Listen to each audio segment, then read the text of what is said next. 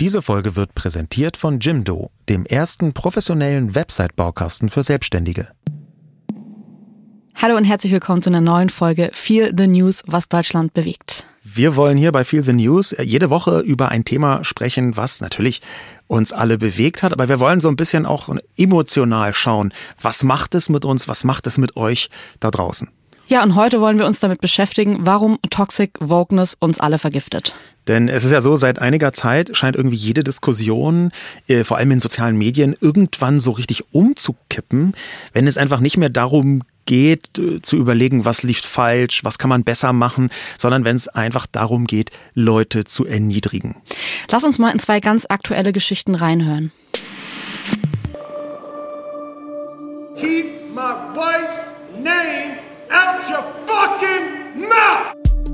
Eine öffentliche Ohrfeige löste in den letzten Tagen weltweit eine Vielzahl von Debatten um Wokeness, Gewalt und Diskriminierung aus.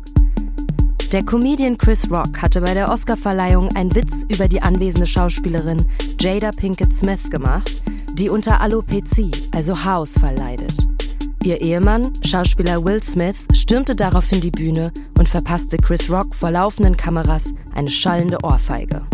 Der Vorfall wurde umgehend weltweit auf Social Media kommentiert. Eine andere Situation zwei Wochen zuvor in Deutschland beleuchtete eine andere Facette der Wokeness-Debatte. Bei einem Event von Fridays for Future wurde eine weiße Musikerin ausgeladen, die Dreadlocks trägt. Dreadlocks bei weißen Menschen sind eine Form der kulturellen Aneignung, denn die weißen Menschen haben nie die Diskriminierung erfahren, die für viele Schwarze damit eben einhergegangen ist. Da ist klar, dafür wollen wir keinen Platz bieten. Die Entscheidung, die Sängerin Ronja von Malzahn aufgrund ihrer Dreadlocks auszuladen, es sei denn, sie schneidet sich ihre Haare ab, hat auf Social Media hohe Wellen geschlagen und viele stellten sich die Frage, handelt es sich hier um Toxic Wokeness? Anfangen müssen wir, glaube ich, erstmal damit zu erklären, was Wokeness überhaupt ist. Wir haben ja in den sozialen Medien gefragt, auf Twitter, auf Insta, und da kamen manchmal Antworten wie, was ist eigentlich Wokeness genau? Und so ein bisschen als Hilfskonstruktion lässt sich da sagen, das ist sowas ähnliches wie politische Korrektheit. Also Wokeness mhm. ist so ein Begriff, der einfach ein, ein Bewusstsein für Diskriminierung jetzt besonders in der Sprache irgendwie widerspiegelt. Und jetzt geht es ja wahrscheinlich vielen von euch so, dass ihr euch denkt, ja, okay, klar, Wokeness habe ich schon mal irgendwie gehört oder so PC, Political Correctness, aber Toxic Wokeness, okay, kannte ich jetzt so vorher nicht, ging uns ehrlich gesagt auch so, aber es war so ein bisschen ein Begriff, den wir uns so zur Hilfe gezogen ja. haben, eigentlich schon in den letzten Wochen, Monaten, Jahren, weil wir immer wieder bemerkt haben, da passiert was auf Social Media und es kippt irgendwann über und wir leiden darunter, wir beobachten das, wir regen uns auf, wir diskutieren zu Hause darüber und wir haben uns das so ein bisschen persönlich mit Toxic Wokeness erklärt. Es ist ja so, dass wir beide irgendwie sagen, wir versuchen Vogue zu sein. Ja, wir versuchen so ein Bewusstsein zu haben dafür, was für Sprache wir benutzen, was das bedeutet, ob man damit vielleicht Menschen verletzt, ob man irgendwas ändern kann. Und es gibt aber irgendwie ab einem bestimmten Level von Wokeness dieses Umkippen, wo wir mehrmals gedacht haben, ey, das, das ist doch jetzt schon kontraproduktiv. Ab einem bestimmten Punkt, wenn diese Haltung so übertrieben ist und so radikal vorgetragen dann auch noch eher auf Erniedrigung abzielt, dann gibt es so einen Moment, wo vollkommen klar ist, hier geht's gar nicht mehr so um Weltverbesserung, sondern hier geht's wirklich nur noch darum zu zeigen, ja, ich bin besser als. Das äh, haben wir jetzt vor allem irgendwie im Social Media Kontext gemerkt. Ich glaube, dass es die Debatten auch im Alltag gibt. Ich glaube auch, dass ja. es nicht nur ein Social Media Phänomen ist. Aber in Social Media ist es eben geschrieben, man sieht da relativ schnell diese VertreterInnen von toxisch wokem Verhalten, die dann reinsliden in Unterhaltung und da eben so diese ganz klassischen Aussagen, die für mich immer so diese K.O.-Aussagen sind, wo es dann auch ganz weg von der Debatte geht, die ja eigentlich wichtig und richtig ist, hin zu so persönlichen Befindlichkeiten und eigentlich, ja, Erniedrigung am Ende. Du hast ja schon häufiger so beobachtet, wie das in sozialen Medien passiert. Wie ist denn dein Umgang eigentlich, wenn du toxische Wokeness siehst? Also ich merke, dass ich da total lerne und ich leide immer noch sehr unter dem Thema. Ich merke, dass meine Emotionen dazu ganz krass sind. Es muss doch am Ende darum gehen, dass wir uns alle verbessern, weil das ist ja so ein bisschen die Idee hinter einer Wokeness, dass man halt sagt, okay, wir lernen alle voneinander, wir werden eine bessere Gesellschaft, wir sind weniger scheiße zueinander. Ja. Und dieses, dieses Lernen, das haben wir aber auch zwischen uns festgestellt. Es ist ja jetzt mit so einem neuen Begriff Toxic Wokeness oder Wokeness insgesamt gar nicht so, dass man verpflichtet ist, die eine Meinung schon festgelegt zu haben, mit der man jetzt in den nächsten fünf Jahren genauso durchslidet durch alle Diskussionen, sondern wir haben bei uns auch gemerkt, das ist so ein Findungsprozess. Ja, zum Beispiel diese Ausladung von der Sängerin ähm, Ronja Malzahn, weil sie als weiße Dreadlocks trägt. Da finde ich, da gibt es schon Argumente dafür und dagegen. Ja, das wurde dann häufig gesagt, Cultural Appropriation. Das ist eigentlich etwas, was schwarze Menschen, äh, diese Dreadlocks, was schwarze Menschen für sich äh, erfunden haben, für sich gebraucht haben. Und es ist eine Form von kultureller Aneignung, also Cultural Appropriation, wenn man das einfach so nimmt. Die Frage ist allerdings auch, eigentlich ist Cultural Appropriation eine Vermischung von Kulturen und eine Weiterentwicklung und damit ist man gar nicht so schlimm.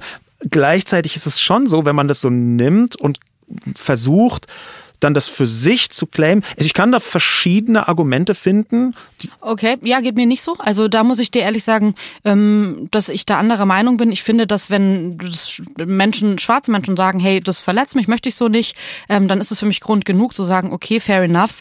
Äh, das ist für mich hier ein Punkt. Mir geht's aber eigentlich eher darum, was passiert danach. Also genau. dann sliden ja Menschen rein, oft Unbeteiligte, äh, oft auch weiße Menschen, wo ich mir denke, hm, weiß ich gar nicht, bin ich mir zum Beispiel nicht sicher, ob das jetzt hier gut ist, dass sofort weiße Menschen kommen und sagen, die Regeln hier sind übrigens so und so und man hat so und so zu sein und ähm, werden auf eine Weise verletzend, wo ich mir denke, okay, hier sind Leute, die Nachfragen stellen, die vielleicht auch einfach noch nicht so einen Peil haben, die noch nicht so viel darüber wissen und dann passieren Erniedrigungen, dann fallen Sätze, die nichts damit zu tun haben. Löscht euch, geht weg. Es wird gecancelt. Es wird gesagt, äh, ihr habt hier überhaupt nicht mitzureden.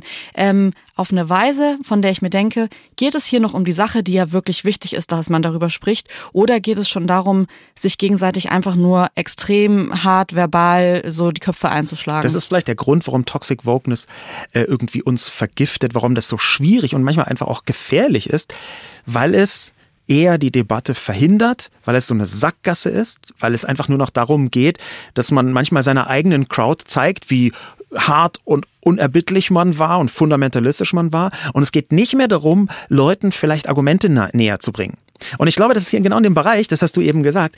Natürlich kann man da unterschiedlicher Meinung sein, aber man kann doch auch versuchen, erstmal die Argumente der Gegenseite sich anzuhören. Und das gilt, glaube ich, für beide Seiten. Mhm. Und wenn die eine dann sagt, never ever, du hast diese rote Linie überschritten, du musst jetzt gesteinigt werden, praktisch, dann ist es einfach aus meiner Sicht eine Garantie für eine Trotzreaktion. Jule, wir haben darüber gesprochen in dem Kontext vom Oscar von Will Smith der ja diese Ohrfeige rausgehauen hat, weil jemand sehr, sehr unvogue, in dem Fall nämlich der Comedian Chris Rock, einen Scherz gemacht hat. Einen groben Scherz, der dazu noch sehr herabwürdigend für eine schwarze Frau war, die eine Krankheit hat, das dieser ganze Kontext hat dann zu hm. einer riesigen Diskussion geführt und du hast da deinerseits etwas erlebt, wo ich sagen würde, ja, das ist krasse Toxic Wokeness. Ja, also man könnte jetzt ja denken, hm, was ist an dem Verhalten von Will Smith? Äh, Toxic Vogue, das würde ich aber gar nicht sagen. Ich würde hier sagen, hier geht's wirklich eher um Toxic Masculinity. Hier ist ein Mann, der irgendwie für seine Frau da irgendwie auf die Bühne rennt und denkt, er muss da irgendwie sich kloppen. Ähm, dass wir das, dass es verurteilenswert ist, das ist, glaube ich, eine Sache. Aber was ich dann auf Twitter gemerkt habe, ist, dass da was ausbricht, was für mich so dieses Paradebeispiel für Toxic Wokeness ist, nämlich Leute, die sonst sehr, sehr woke sind, die in anderen Bereichen sagen, die sich für ähm, dafür stark machen, dass man sich für Depressionen sensibilisiert, für soziale soziale Ungerechtigkeit, Menschen, die sonst Triggerwarnung setzen und wirklich einfach sich für Themen stark machen, wo ich mir absolut denke, ja, das ist richtig. Ich habe von diesen Leuten in den letzten Monaten, Jahren so viel gelernt. Die kommen plötzlich bei dieser Geschichte um die Ecke und sagen, ja Leute, was wollt ihr denn? Das ist doch nur eine Backpfeife. Ähm, auf so eine Weise, von der ich mir dachte, Moment mal, wieso ist es jetzt hier? Und das finde ich schon so ein bisschen Bigotterie, auch zu sagen, ja, ich mache mich 24-7 im Jahr für Themen stark und zum Beispiel Gewalt gegen ähm, die ganze Migra-Bubble. Das ist ja immer wieder so ein Thema, diese ähm, einzelnen Geschichten, irgendwie eine Person mit Migrationshintergrund fährt in der Bahn, wird irgendwie körperlich angegangen von einer Bahnmitarbeiterin oder ja. I don't know, es gibt ja, ganz oder, viele solche Geschichten, genau, wo die Leute oder, oder wie geht ein, ja, wie geht ein äh, Mann, der äh, häusliche Gewalt, also der seine Frau schlägt, ähm, wie wirkt es auf den, wenn man sagt, ach, ist doch nur eine Ohrfeige? Also es ist ja auch so eine Verharmlosung von das, Gewalt. Genau, das habe ich total in diesem ähm, Beispiel gesehen, weil ich mir dachte, okay, es geht am Ende für mich nicht nur um Will Smith, der das macht, sondern es ist für mich eine Legitimierung von, hier ist eine Grenzüberschreitung an Gewalt. Und dann wurde sich so lustig drüber gemacht und es war so auf Twitter so, oh meine Güte, jetzt, äh, das ist wie privilegiert kann man denn sein? Ähm, dieses ganze Gewaltthema so als Gewalt ist keine Lösung anzusehen. In welcher Welt lebt ihr denn eigentlich? Ähm, und da war ich total überrascht, habe auch äh, einige Accounts angeschrieben, von denen ich mir dachte, hä, wieso, du machst dich doch sonst auch für sehr selbstverständliche Dinge stark, einfach weil es wichtig ist, es auszusprechen, auch nochmal da Moral abzustecken und zu sagen, wer wollen wir sein und wie wollen wir sein. Und bei so einem Thema wurde das fast schon so, ja, ich würde es mal sagen, runtergemacht, also so ein bisschen verharmlost und da kam wirklich auch von einem Dude, und da muss ich wirklich mal das Wort Dude verwenden, äh, so eine Reaktion dann in einem privaten Chat, wo er so meinte, ja, sorry, ich würde mit dir gern drüber reden, aber du bist leider nicht gebildet genug, dass ich da irgendwie mit dir rein kann. Ja, ja, read a book war, glaube ich. Also, genau, das, das, das Wording war read a book. Ja, und dann ist einfach jemand, der äh, irgendwie zum 8. März einfach die großen äh, Frauenrechte-Themen schwingt und jeden darauf hinweist, der nicht, äh, also ich übertreibe nur ganz wenig, jede und jeden darauf hinweist, der jetzt nicht gendert, der kommt dann in direkten Gespräch so als linker Macker äh, irgendwie so um die Ecke mit, äh, liest doch ein Buch. Und genau das ist, glaube ich, auch die problematisch, der Problem, mega problematische Teil an Toxic Wokeness. Einerseits diese Bigotterie, dass man überall ganz genau ist, außer bei den Bereichen, wo man es vielleicht jetzt in dem Moment nicht so haben möchte, auf der einen Seite. Und auf der anderen Seite auch die Erniedrigung, dass man gar nicht mehr auf Überzeugung oder auf Lernen setzt, sondern auf Erniedrigung, auf Unerbittlichkeit. Wir haben oft, wenn wir so uns streiten, haben wir irgendwann so diesen Cut für uns entwickelt, dass wir verbal sagen, so, jetzt mal ganz kurz konstruktiv. Wenn wir so anfangen, uns so wegen irgendwas anzuschreien und sagen, ja, du hast das gemacht und ich habe das gemacht. Wir du schreien doch irgendwie. praktisch nie.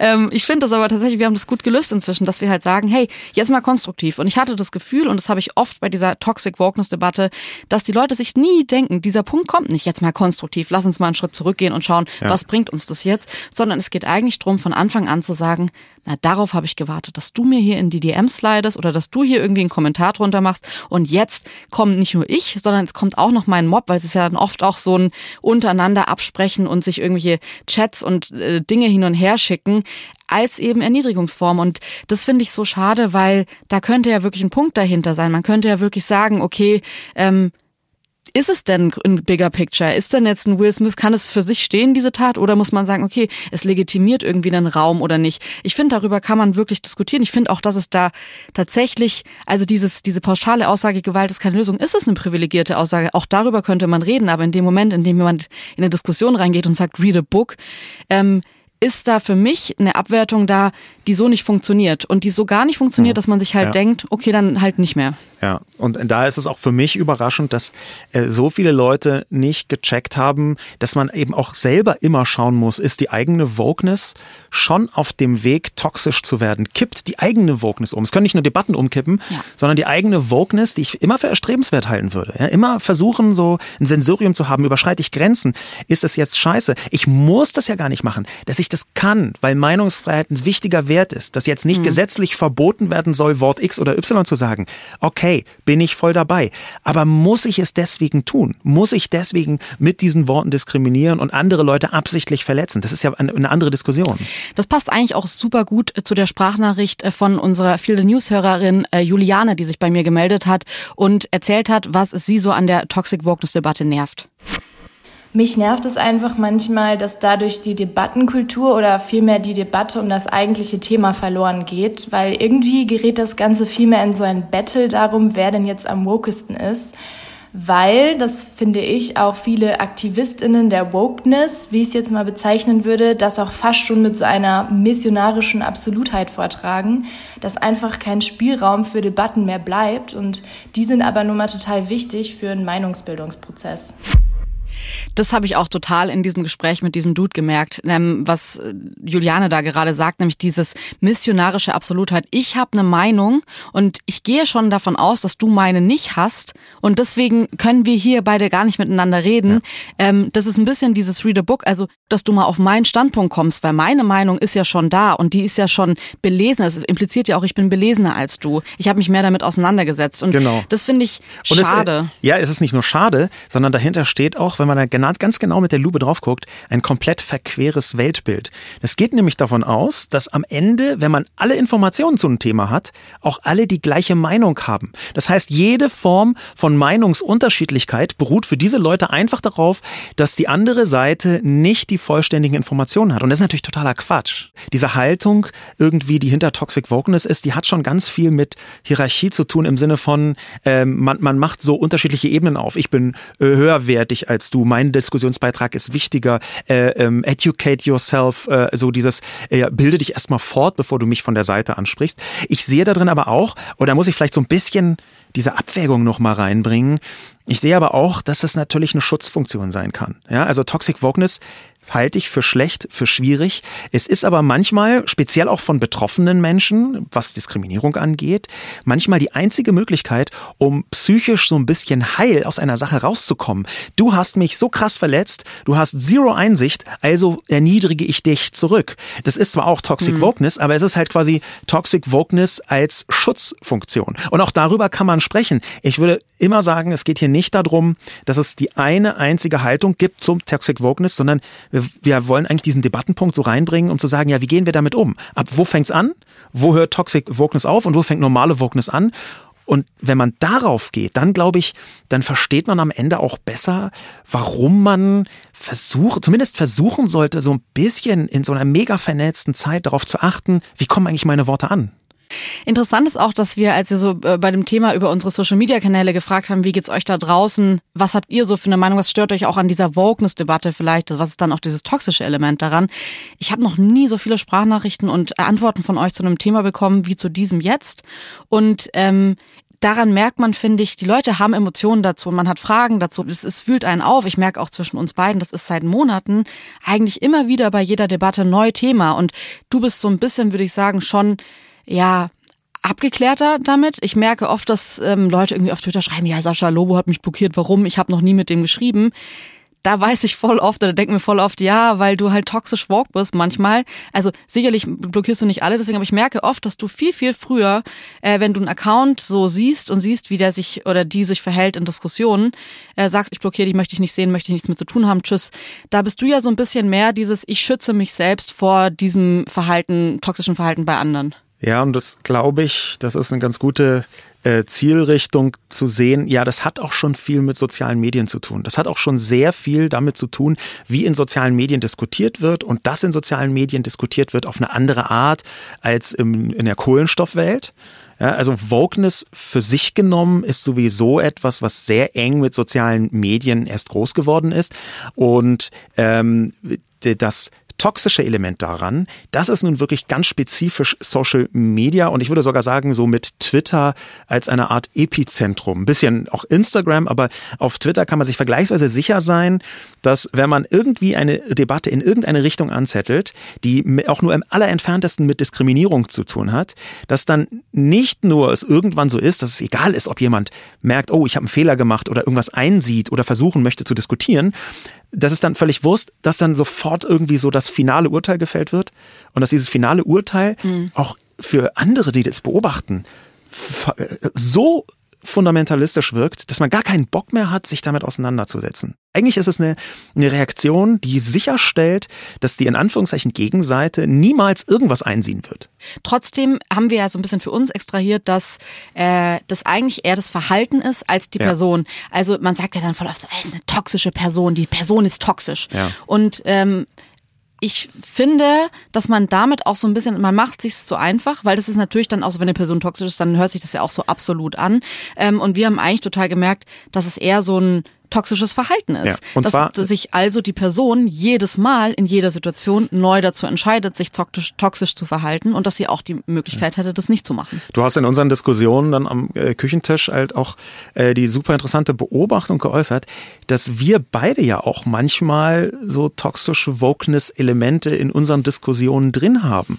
Also man kann selber nicht immer verhindern und grundsätzlich verhindern, dass man vielleicht manchmal zu judgy wird, zu verurteilend, zu sehr sagt, mir ist die Diskussion scheißegal, ich möchte jetzt einfach mal zeigen, dass ich besser bin als du. Das ist was, das steckt so ein bisschen leider auch in uns, wenn ich mal ganz... Ey, total. Ich glaube sogar, dass hier viel, es ist ja einige Leute gibt, die zuhören und sich denken, hä, wieso, die sind doch die zwei Königinnen der toxischen äh, Wokeness, dass man uns damit reinzählen kann. Und ähm, ich kann das ein Stück weit verstehen, weil ich glaube, es gibt manchmal Momente, also zumindest geht's mir so, Beispiel jetzt Feminismus.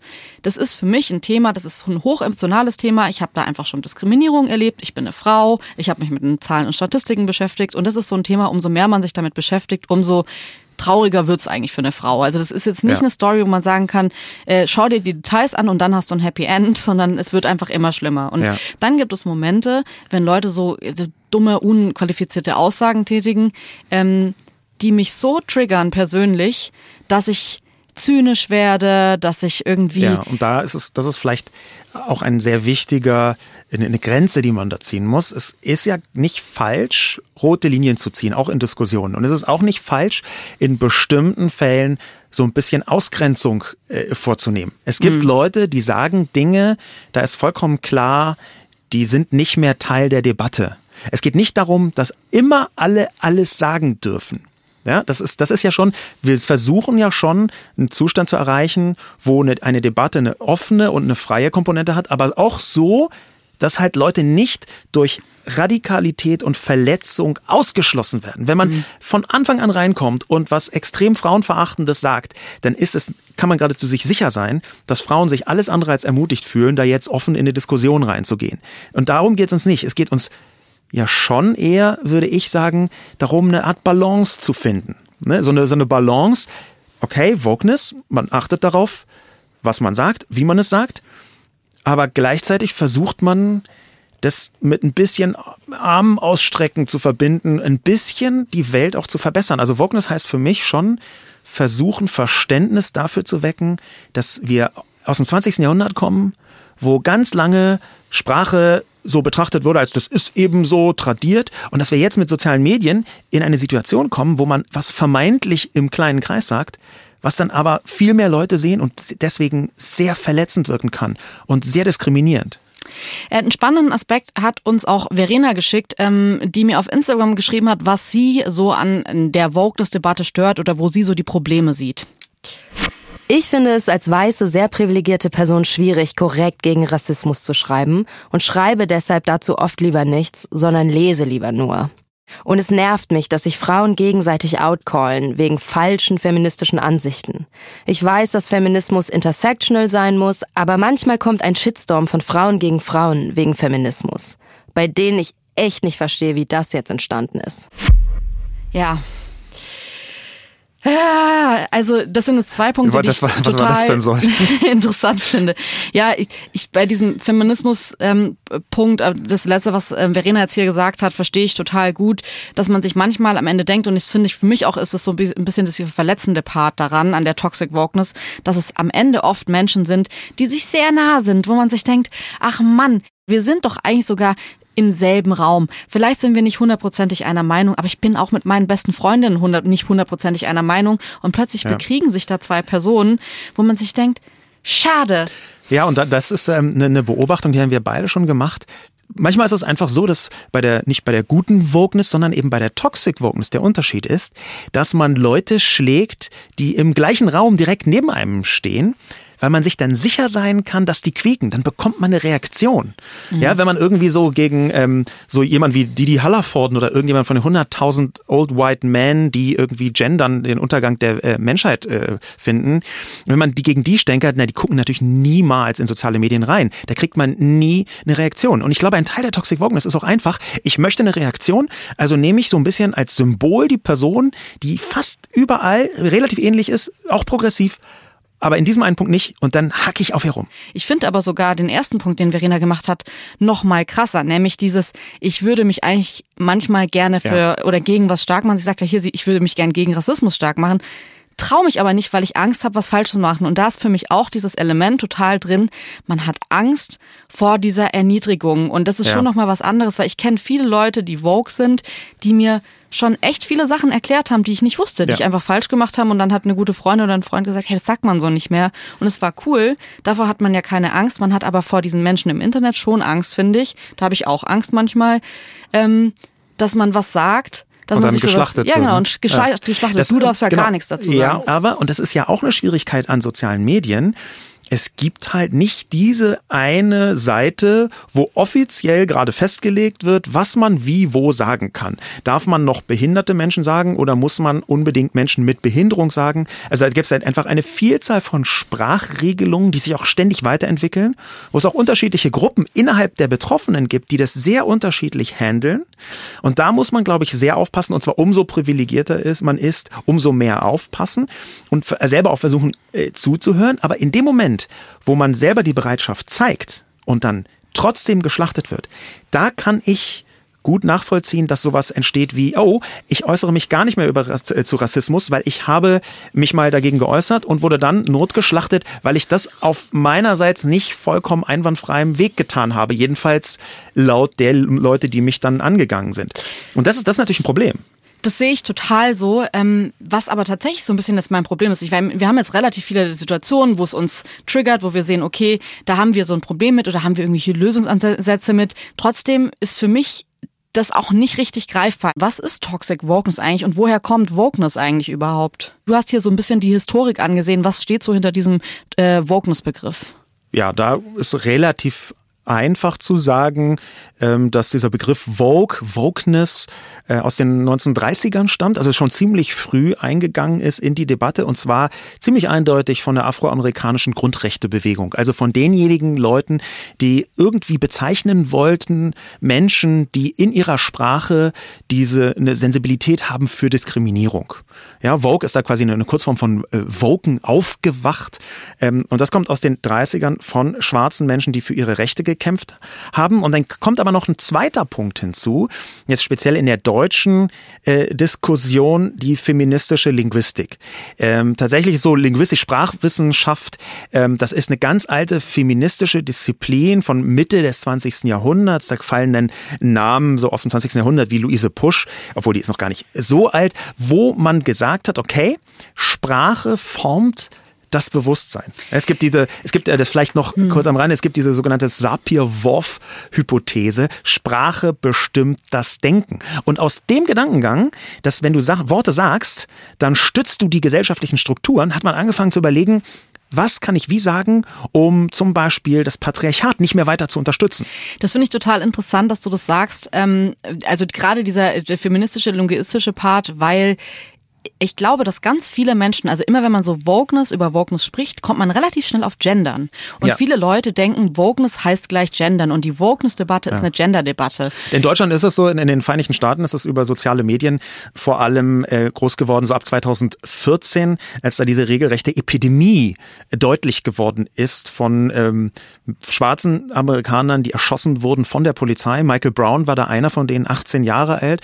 Und in der Folge von Black Lives Matter, was ein Jahr vorher gegründet worden ist, ähm, in der Folge wurde über die soziale Medienpräsenz von Black Lives Matter auch dieser Begriff Vogue und Wokeness äh, weltweit verbreitet. Es kommt also wirklich aus der schwarzen Bürgerinnenrechtsbewegung äh, und hat aber trotzdem viele, in Deutschland viele feministische Elemente. Wir versuchen ja zu gendern, beide. Ich, du hast mich da so ein bisschen, jetzt überzeugt will ich nicht sagen, aber du hast mich so ein bisschen drauf gebracht, da selber auch intensiver drüber nachzudenken. Wie ist es denn bei dir passiert? Ich habe da eine Studie gelesen, es wurde geforscht an Grundschulkindern, an Mädchen und Jungs, ähm, wie das sich auf diese Kinder auswirkt, wenn gegendert wird. Also wenn zum Beispiel gefragt wird, traust du dir zu, Pilotin zu werden?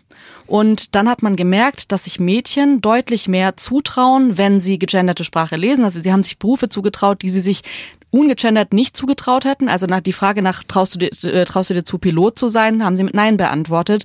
Ähm, Und ein großer Prozentsatz mehr hat es mit Ja beantwortet, wenn es gegendert wurde. Und man hat auch gemerkt, was vielleicht auch ganz interessant ist, weil man ja auch sagt, das ist ja auch verwirrend für die kleinen Kinder. Den Jungs war das völlig egal, ob gegendert wird oder nicht. Da haben wir dann gemerkt, okay, es macht für uns Sinn zu gendern. Wir versuchen das äh, hinzubekommen. Ich glaube, wir machen auch noch oft genug Fehler, aber wir haben ja. für uns entschieden, es ist eigentlich richtig und wir haben die Sache an sich so verstanden. Ich merke aber bei uns im Alltag, ja.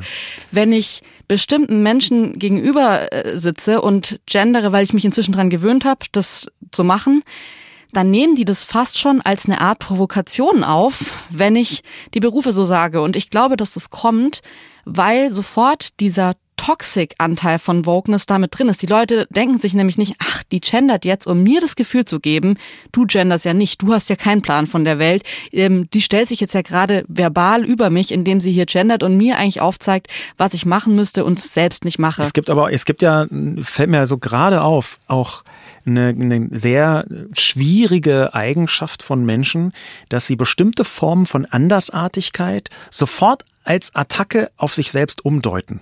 Jetzt bleiben wir mal einfach nur so beim rein visuellen andere Frisur als eine Art Vorwurf begreifen. Ich ziehe mich an mit kaputten Hosen und die glauben dann ernsthaft, dass das heißt, ich möchte, dass alle Hosen kaputt sind. Ja, und, und diese Form, das ist halt so eine, so eine, so eine Form von, von einer Spießigkeit, die dann eben auch, glaube ich, daran irgendwann mündet, wenn jemand gendert, empfindet jemand anders das als du möchtest mir vorschreiben, dass ich gendere. Aha, dadurch, dass du das sagst. Ja, und ich glaube, es hat am Ende auch ganz viel mit Sensibilisierung wirklich zu tun. Also, ja. dass man die eine Seite sieht, ohne die andere nicht mehr zu sehen. Und das bringt mich jetzt auch ein bisschen zu den Gedanken von Andrea. Ich spiele mal ihre Sprachnachricht ab. Wenn ich an woke Leute denke, denke ich automatisch an die Berliner Bubble und die moralische Überlegenheit. Ähm, die macht am Ende jede Diskussion unsachlich weil es gar nicht mehr um den Austausch von Argumenten geht, sondern nur noch darum, diese moralische Überlegenheit maximal darzustellen. Andrea hat hier einen äh, super schönen, ganz klaren Blick darauf, was äh, verschiedene Gruppen angeht. Ist natürlich irgendwie diese Berlin-Bubble, die steht hier für die, die super progressiv sind oder sich zumindest dafür halten. Auch für ein bisschen die Leute, äh, kann man ja ganz offen sagen, die in Berlin viel Zeit haben, sich um die allerneuesten Entwicklungen im Bereich Wokeness zu kümmern. Ja, die Sprache entwickelt sich weiter innerhalb von Gruppen, außerhalb von Gruppen. Es gibt immer mehr Bereiche, wo Diskriminierung relevant wird. Und da ist es einfach schon so, dass außerhalb dieser Menschen, und das damit ist, glaube ich, äh, Berlin-Bubble, das ist damit gemeint, gemeint. Außerhalb dieser Gruppe ähm, gibt es gar nicht so sehr ständig aktualisiert, was ist jetzt nach den Wokeness-Richtlinien dann richtig und gut? Und was ist, wenn man jetzt irgendwie so eine Fußgängerzone in, äh, sagen wir mal, Groß-Gerau nimmt äh, und da irgendwie so eine beliebige 62-jährige Person anspricht äh, und, und dann weiß die wahrscheinlich eher nicht, was jetzt die letzte Ausdrucksweise ist, wie man zum Beispiel Transpersonen adressiert. Ähm, und da gibt es einen ziemlich für, für mich sehr augenöffnenden Erklärungsansatz von einem meiner Lieblingsphilosophen, nämlich Ernst Bloch, der in den 30er Jahren ähm, das Konzept der Ungleichzeitigkeit entdeckt hat. Mhm. Und diese Ungleichzeitigkeit heißt einfach, dass verschiedene Teile, ein bisschen vereinfacht, verschiedene Teile der Gesellschaft sind unterschiedlich weit, was ihren gesellschaftlichen Fortschritt angehen. Jetzt ein bisschen runtergebrochen, manche leben halt noch so ein bisschen 1997 und andere sind schon 2032 in ihren Köpfen. Ah, okay. Und diese Ungleichzeitigkeit, wenn man die komplett ignoriert, wenn man glaubt, alle sind auf meinem Stand und wenn sie es nicht sind, sind sie bösartig. Hm. Das ist, glaube ich, einer der Kerne von Toxic Wokeness. Wobei ich trotzdem auch sehen würde, als wenn wir jetzt in, in deinem Beispiel von Ernst Bloch wäre das jetzt ja so ein bisschen Berlin wäre schon 2032 und ich sag mal so. Ja, vielleicht auch ein äh, darkes 2032, ich weiß nicht. Also, ja, also ich Dystopie weiß, irgendwie. Du, ich muss ehrlich sagen, ich weiß nicht mal, ob das 2032 ist, weil ich finde manchmal, und da komme ich jetzt vielleicht, ich meine, du bist Berliner, ich komme irgendwie vom Land. Ich finde aber tatsächlich in vielen Positionen würde ich gar nicht sagen, dass das jetzt Vogue im Sinne von fortschrittlich ja. ist, sondern teilweise auch so, dass ich mir denke, weiß ich gar nicht, ob diese Einflüsse jetzt diese urbanen Einflüsse nicht manchmal sehr elfenbeinturmig privilegiert sind, ähm, auf eine Weise auch philosophisch, die jetzt so in der Gesellschaft gar keinen Platz hat und auch keinen Platz haben muss. Wie war das denn, als quasi die 18-jährige Jule dann konfrontiert worden ist, die ersten Male mit dem, was jetzt wir so als Berlin-Bubble oder was Andrea als Berlin-Bubble bezeichnet hat? Also, wo es mir total so geht wie Andrea, ist, dass ich hart überfordert war, dass ich das gar nicht verstanden habe, dass die Regeln ähm, so abstrakt für mich waren, dass ich Angst hatte, an ähm, dem Diskurs überhaupt teilzunehmen, weil das für mich nicht nachvollziehbar war, wie das hier funktioniert. Ich finde auch, dass die Berlin-Bubble manchmal nicht nach logischen Argumenten funktioniert, sondern nach, wir haben jetzt hier entschieden, wir machen das jetzt schon länger so, weil seit dem Vorfall sind wir nämlich, haben wir den gecancelt und jetzt ist es eh so und so. Und da finde ich, ist manchmal das auch wahnsinnig subjektiv. Und dann sich hinzustellen und zu sagen, wir sind irgendwie State of the Art, wir sind hier die objektiven, moralischen Meinungs Missbrauchsfälle und ihr ja. könnt euch nach uns richten. Also, äh, dafür finde ich ist dann doch in Berlin auch ein bisschen zu viel Sohaus und Kokain im Spiel manchmal. Ja, sie, diese, ich möchte aber eine ganz kleine Lanze ähm, schon noch brechen für äh, diese, was, was jetzt mit Berlin Bubble, das ist ja nur so ein Klischeebild, die sitzen ja alle gar nicht in Berlin und nicht immer, überall, ständig. Ein bisschen möchte ich schon für diese Leute eine Lanze brechen, ähm, weil ich glaube, dass eine große, riesige Debatte, die muss nicht gleichförmig verlaufen. Es müssen nicht alle die gleichen Regeln befolgen. Es braucht auch sehr unterschiedliche Leute, die unterschiedliche Funktionen erfüllen. Und manchmal bin ich ganz dankbar, dass da jemand mit einem richtig Hardcore-Baseballschläger in so eine Debatte auf Twitter so reinprügelt und so ein bisschen die Konsens-Selbstgewissheit von denjenigen, die sagen, ach, so wichtig ist es jetzt auch nicht, mhm. mit, mit reinbringt. Also du, du vertrittst ja auch oft diese Position. Du sagst, nee, ich habe überhaupt nicht deine Meinung, aber ich finde wichtig, dass du die in die Diskussion bringst, weil es dadurch lebendiger oder was, was? Ja, also ich, ich glaube auch in der, in der Debatte ist es total wichtig, auch vielleicht manchmal so Randmeinungen zu haben, die sich vielleicht dann auch gar nicht so als Randmeinungen zeigen, sondern erstmal so sagen, ich bin hier der Mittelpunkt der äh, Diskussion und man denkt sich so, hm, nein, vielleicht nicht. Ähm, das, darum geht's mir aber nicht. Mir geht's schon darum, dass ich finde, das, was Andrea hier auch meint, ist ja dieses ausgrenzende Element, dass man so ein bisschen sagt, du gehörst nicht zu den Coolen, du bist nicht dabei und deswegen jetzt halt mal du deinen Mund, du kommst hier aus Frankfurt am Main und das hat nichts mit Berlin zu tun. Ja. Und dieses, das ist auch wieder eine Ausgrenzung und die findet, finde ich, schon mehr in, auch von Berlin aus statt, mhm. als dass sie von anderen Städten oder von, vom Land aus stattfindet. Und dieses Ausgrenzungselement, gegen das habe ich was. Das finde ich einfach nicht richtig, aber wir sind jetzt eigentlich auch schon perfekt äh, im nächsten großen Punkt. Und zwar haben wir jetzt ja so ein bisschen bearbeitet, woher kommt eigentlich Toxic Wokeness? Was ist das überhaupt? Wo sehen wir das und wie fühlen wir uns damit? Für mich wäre es aber total hilfreich und wichtig, wenn wir darüber reden, was sind unsere Lösungsansätze und wie gehen wir damit um? Wie gehen wir persönlich damit um? Wie löst du das für dich?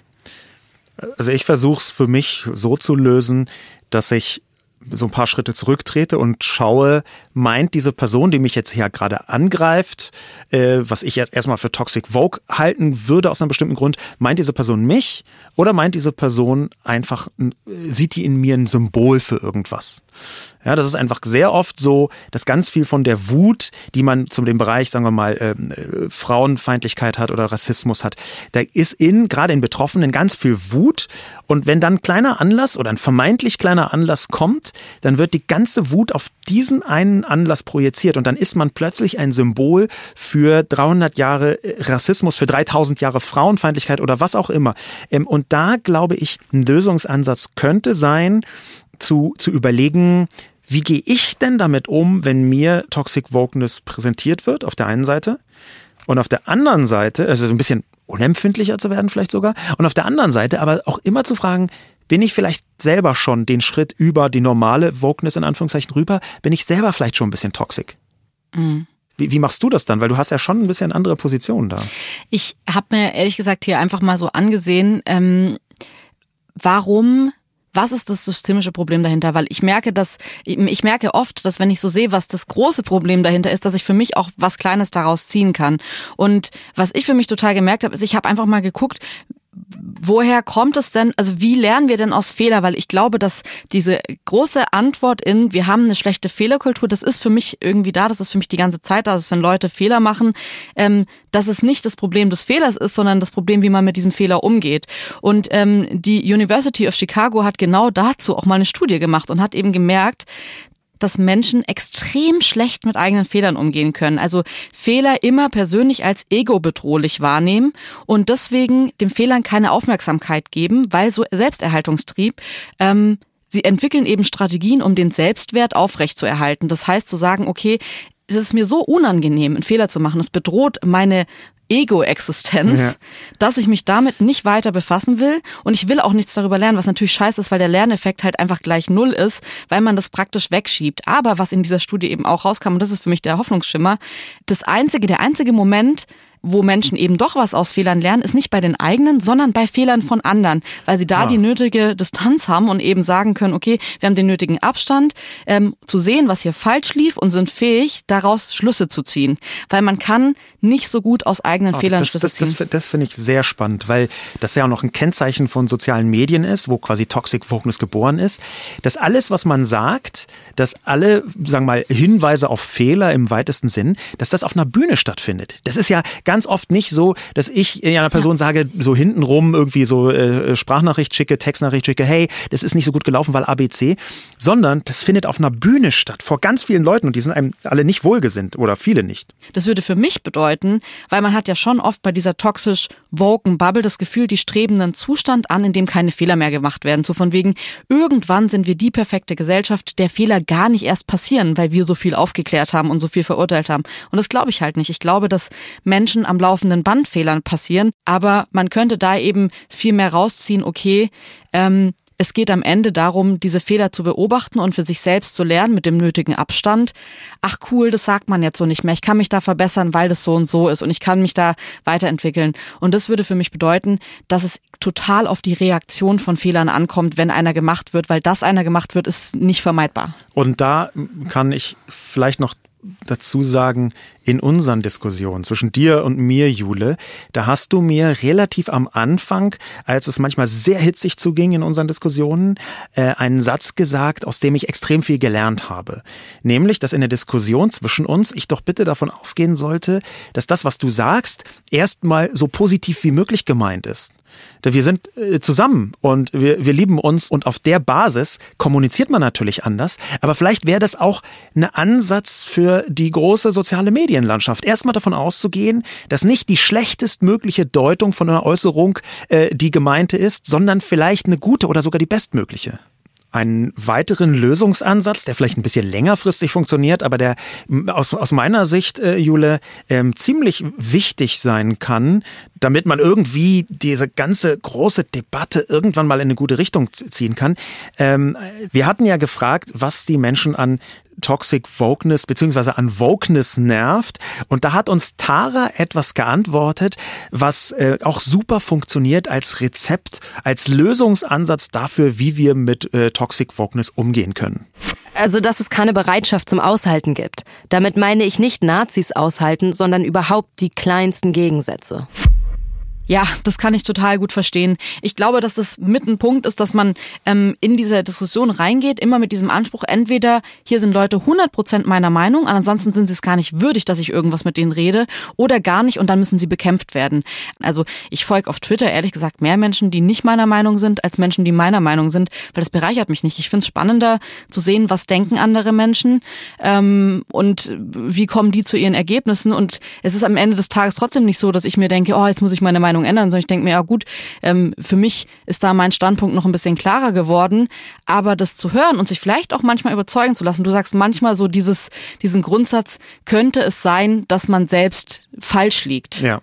Und das ist halt was, das finde ich ein, guten, ein gutes Motto, sich das immer wieder zu fragen und zu überlegen. Und das geht ja nur, wenn man sich andere reinzieht und anhört. So das inoffizielle Motto von äh, Feel the News ist ja auch dieses Zitat von, von dem Philosophen Hans-Georg Gadamer, der gesagt hat, äh, ein Gespräch setzt voraus, dass der andere Recht haben könnte. Ist jetzt nicht gegendert, war aber auch schon im Jahr 2000. Also wenn wir das noch ein bisschen gendern, dann glaube ich, ist genau das die Ebene, mit der wir da äh, reingehen können. Und apropos reingehen, rausgehen würde ich eigentlich gerne so ein bisschen mit dem, was nehmen wir auf der Sendung mit und warum ist es so wichtig, sich mit Toxic Wokeness zu beschäftigen. Und da wäre jetzt meine persönliche Antwort, weil wir in den letzten Wochen, Monaten, eigentlich Jahren gesehen haben, wie wahnsinnig machtvoll Debatten sind. Wir haben das jetzt gesehen zum Beispiel in äh, der Ukraine-Reaktion, wo ein gigantischer Aufschrei durchs Land ging, weil Deutschland am Anfang sich sehr verhalten gegenüber dem russischen Überfall auf die Ukraine gezeigt hat. Und als dann klar wurde, dass Olaf Scholz Regierung nicht damit durchkommt, einfach nur mal das Brandenburger Tor anzustrahlen, haben sie so, so richtig versucht, Weltpolitik zu machen. Zeitenwende war dann so ein Begriff. Und ich glaube, das hing ganz viel damit zusammen, dass so ein riesiger Aufschrei da war, dass eine große Debatte da war. Ähm, aber auch zum Beispiel sowas wie äh, Karl Lauterbach, äh, der aus meiner Sicht, ich, ich finde den gut, aber der ist aus meiner Sicht auf Druck der Öffentlichkeit Gesundheitsminister geworden. Da hat die SPD gesagt, oh, äh, da sind die Leute so intensiv da die fordern, dass der Gesundheitsminister, das machen wir mal. Und das sind so Punkte, wo wir sehen, krass, Debatten sind richtig machtvoll, zumindest in so liberalen Demokratien. Und wenn sie so machtvoll sind, dann müssen wir so ein bisschen versuchen, darauf zu achten, wie sie produktiv werden. Da würde ich dann aber schon auch gern ein bisschen konkreter werden jetzt und mir mit, mit, dir überlegen, wie kann es denn aussehen? Weil ich finde, das ist jetzt erstmal eine schöne allgemeine Aussage. Man kann sagen, wir müssen schauen, wir müssen drauf ja. achten, da könntest du ja, gut auch schauen. Politiker werden, könntest du dich auch fest ja. äh, für dieses Amt bewerben. Ähm, aber wie kriegt man das denn konkret hin? Und ich, ich glaube, dass sich viel selber verbessern wird. Nicht alles, auf gar keinen Fall. Aber ich glaube, es wird sich viel selber verbessern, wenn man mehr aufklärt. Und wenn man versucht, ich bin ja, ich argumentiere ja für die Wokeness. Ich bin ja wirklich dafür, dass offensichtlich rassistische Verhaltensweisen, frauenfeindliche, antisemitische Verhaltensweisen, äh, antiziganistische äh, Begriffe, dass man versucht, die zu vermeiden und wenn die fallen, man versucht, Leute davon zu überzeugen, warum das nicht gut ist, warum das falsch ist, wenn das in der Öffentlichkeit so gesagt wird. Und ich glaube, dass wir da nicht jetzt unbedingt Regeln brauchen für die Debatte, sondern noch mehr Aufklärung und noch mehr vielleicht auch Bildung. Ich hatte zum Beispiel ähm, immer mal gedacht, ob es nicht super sinnvoll sein könnte, ein Schulfach Online-Erziehung anzubieten. Und dass man versucht, von Anfang an darauf zu zeigen, Leute, Worte haben eine Macht, durch soziale Medien sogar eine sehr große Macht. Und das gilt aber in beide Richtungen. Einerseits verhaltet euch nicht rassistisch, verhaltet euch nicht menschenfeindlich und andererseits versucht mit Leuten, die bestimmte Grenzen übertreten, nicht sofort so umzugehen, als müsste man sie eigentlich aus dem Internet rausprügeln. Verstehe ich total, was du meinst, ähm, finde aber, dass tatsächlich der soziale Preis von diesen Aggressoren auf ähm, Twitter beispielsweise jetzt im Internet bei diesen Debatten extrem hochgetrieben wird. Das ja. heißt, ähm, die haben uns so ein bisschen gelernt oder allen so ein bisschen erlernt, zu sagen, na, du kannst mir jetzt hier schon sagen, dass ich hier gerade äh, eine Grenze überschreite. Aber dann wirst du sehen, was passiert. Und ich finde, die arbeiten auch immer so ein bisschen organisiert zusammen. Da sind sofort Gruppen dabei, so dass es mir an vielen Tagen so geht, dass ich sehe, boah, hier passiert gerade eine Ungerechtigkeit, hier passiert gerade was, das wir eigentlich oder was ich eigentlich moralisch nicht cool finde. Aber ähm, du sagst dann nichts. Ich sage aber nichts. Das ist ein bisschen wie das in der Schule, dieses alle lernen, nichts zu sagen gegen den einen, der in der Klasse mobbt, weil es zu anstrengend ist und weil man selbst nicht gemobbt werden will. Und ich finde, das ist ein, ein, ein falscher Mechanismus, bei dem man sich schon auch da wieder fragen muss, wann stehe ich auf und wann sage ich was. Und es ist eigentlich nicht gut, wenn Leute die Regeln machen, die erniedrigen. Und ich glaube, dagegen aktiver was zu tun, ist schon wichtig. Und deswegen finde ich deinen Vorschlag eigentlich ziemlich gut zu sagen, okay, man muss damit eigentlich super früh schon in der Schulbildung anfangen, weil da wird ja auch gerade, also man sieht ja, dass Mobbing in der Gesellschaft auch genau da angegangen wird, dass da eben aufgeklärt wird. Und das ist jetzt so ein bisschen natürlich jetzt kein Plan, den man um heute umsetzt und morgen ähm, ist es kein Problem mehr. Aber wenn ich sehe, in wie vielen Debatten das jetzt heute immer noch ein Problem ist, dann ist es ja so systemisch, dass man das wahrscheinlich auch systemisch angehen muss und jetzt nicht irgendwie eine Fernsehansprache von Olaf Scholz reicht, um das nicht mehr äh, zu sehen. Und vielleicht können wir so ein bisschen mitnehmen aus der Diskussion, so ganz konkret als äh, Erfahrung, ähm, dass das im Fluss bleibt, auch wie wir mit Toxic Wokeness umgehen und Wokeness umgehen und das in dem Moment, wo man checkt, ah, das ist im Fluss, da habe ich nicht die eine festgefahrene Meinung, da bin ich in der Diskussion. Man vielleicht ein bisschen toleranter wird gegenüber anderen Positionen. Wenn man checkt, dass man selbst eine lange Lernerfahrung hat, dass man selbst vor zehn Jahren noch ein Wort gesagt hat, was man heute nie sagen würde, dann kann man ja vielleicht sagen, okay, Ungleichzeitigkeit, ähm, wenn ich vor zehn Jahren so war, das heißt ja nicht, dass jetzt alle gleichzeitig gemerkt haben, dass dieses Wort oder jenes Wort einfach nicht mehr zu sagen ist dass wir da so ein bisschen großmütiger werden, was Überschreitungen angeht, auf der einen Seite. Und gleichzeitig aber auf der anderen Seite auch einsichtiger, wenn uns Leute sagen, ey, das war jetzt aber nicht so geil. Dann drüber nachdenken, aha, vielleicht höre ich mal zu. Vielleicht war es wirklich nicht so geil. Fehlerkultur. Total. Das waren unsere Gedanken jetzt zu Toxic Wokeness. Ähm, ich hoffe, ihr konntet euch da ein bisschen was draus mitnehmen. Es waren jetzt unsere Lösungsansätze. Wie sehen wir dieses Thema? Wie gehen wir damit um? Es ist ein hochemotionales Thema. Geht euch wahrscheinlich beim Hören auch so. Jetzt würde es mich aber tatsächlich interessieren, wie geht ihr mit Toxic Wokeness um? Ähm, habt ihr da Wege gefunden? Habt ihr für euch Lösungsansätze gefunden, die jetzt vielleicht von uns gar nicht genannt wurden und ihr sagt euch, hey, Moment mal, das hat mir total geholfen. Ich würde mich sehr freuen, wenn ihr auf fieldenews.de geht und uns da Sprachnachrichten zu dem Thema schickt. Uns uns auf Instagram oder auf Twitter schreibt, falls ihr Lösungsansätze habt bei diesem Thema, weil wir glauben, das ist ein Thema, das wir alle zusammen bearbeiten. Da können wir alle zusammen mehr lernen und weiter dran wachsen. Und genau das war jetzt auch die Idee dieser Folge. Ähm, schön, dass ihr eingeschaltet habt und wir hören uns nächste Woche Donnerstag wieder. Bis dahin macht's gut. Diese Folge wurde präsentiert von Jimdo, dem ersten professionellen Website-Baukasten für Selbstständige.